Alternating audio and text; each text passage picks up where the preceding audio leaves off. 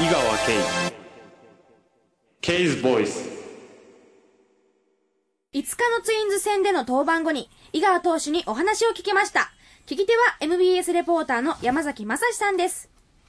公式戦、はい。えー前半最後のピッチングを終えたばかりです、はい。今日のツインズ戦のピッチングどうでしたか？うん自分の思ったような投球がなかなかできなくて残念ですね。えー初回フォアボールから始まって、まあ、連打で2点を先制したりちょっとコントロールにの、まあ、うまくいかなくてちょっとフラストレーションを感じていたようなそういうピッチングでしたけども。まあファーストストライクはねあのしっかり取れたんですけど、うん。そこからがねあのなんていうか追い込んでからうまく攻めきれなくてね、うん。うんヒットになってしまって、うん。もうちょっと工夫が必要だったなと思いますね。えー5回7安打5失点フォアボール3つ奪って三振3つ、えーしかしゲームの方は8回松井秀喜ライトにツーランホームラン放って、まあ、7対5で勝ったんですけども勝ち負けつかず自分の問題だったんでしょうか？それとも相手の問題だったんでしょうか？うんまあほぼ自分の問題ですよね。うん。なんなんていうかねあのコーチに低め低めって言われて、まあそれでそれがうまくできなくてイライライラしてしまってね本当、うん。自分の投球はできなかったですよね、えーところでツインズの5番センタートリー・ハンター選手、えーはい。メジャーでは初めての対戦でしたけども実は2002年の日米野球の時にえらい遠くに飛ばされましたよね、はい。もちろん覚えてました？覚えてますよ。もちろんホームラン打たれたっていうのは、うん、ただねあの彼はちょっとデータ見たら、結構打ちたがりっていうかね、うん。フォアボールを選ばないバッターなんで左ピッチャーに強くて、なのでうまくそこを利用できればなとは思ってましたね。彼が実はポイントかなとは自分では思ってたんですけどね、でそのハンター選手に対しては空振り三振空振り三振セカンドゴロ打ち取りました。ハンター選手に試合前に聞いたんですよ、はい。相手の先発ピッチャー知ってる？はい。いやー覚えてないな。で試合後にも聞きました。はい。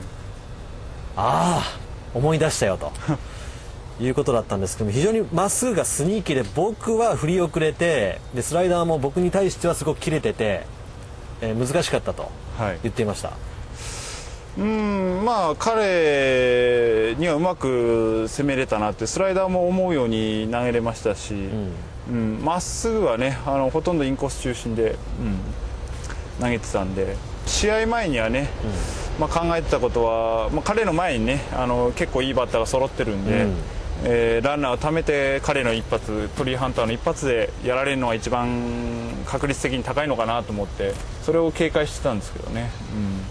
ところで今日ジーターとカノーがいいプレーしましたね。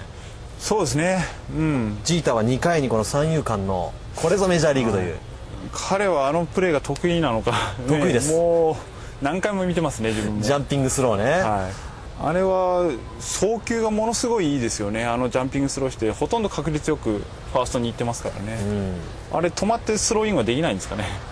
あのまま投げるから彼の場合はできるんじゃないですか。難しいですよ。なかなかできないですよね。まあ、むなかなかできないでしょうね。で、なかなか日本だとその逆シングル、はい。こちらバックハンドと言いますけど逆シングルの取り方っていうのはあまり良しとされていないんですけど、まあ、カノーも今日はセンター前抜けそうな当たりをうまくさばいて一塁に刺しました、いやもうね、ああいうプレーで、ね、ヒットになるとね、アウトになるでは全く違うんでね、ピッチャーとしてはね、ありがたかったですね。どうですか？この一番いいところで見てるわけじゃないですか？打球が飛んで、パッと振り返ったらジーターが、はい。あるいはカノーがあんな素晴らしい内野のプレーをするというのは、はい。どうですか？一番いいところで見てて。うーん。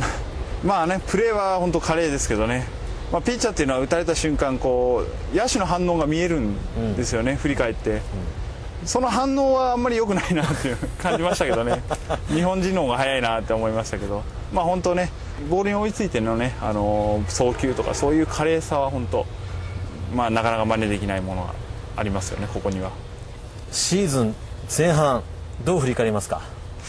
そうですね、まあ、思ったより環境的にね、やっぱり勝手が違うんで、なかなか大変だなとは思いましたね、うん、野球の質とかね、レベル自体はね、まあ、それほどねあの高いなとは思わなかったですけど、うん、やっぱりそこまで行くのにねあの調整段階っていうかねそれの勝手が違うのにやっぱり苦労しましたね。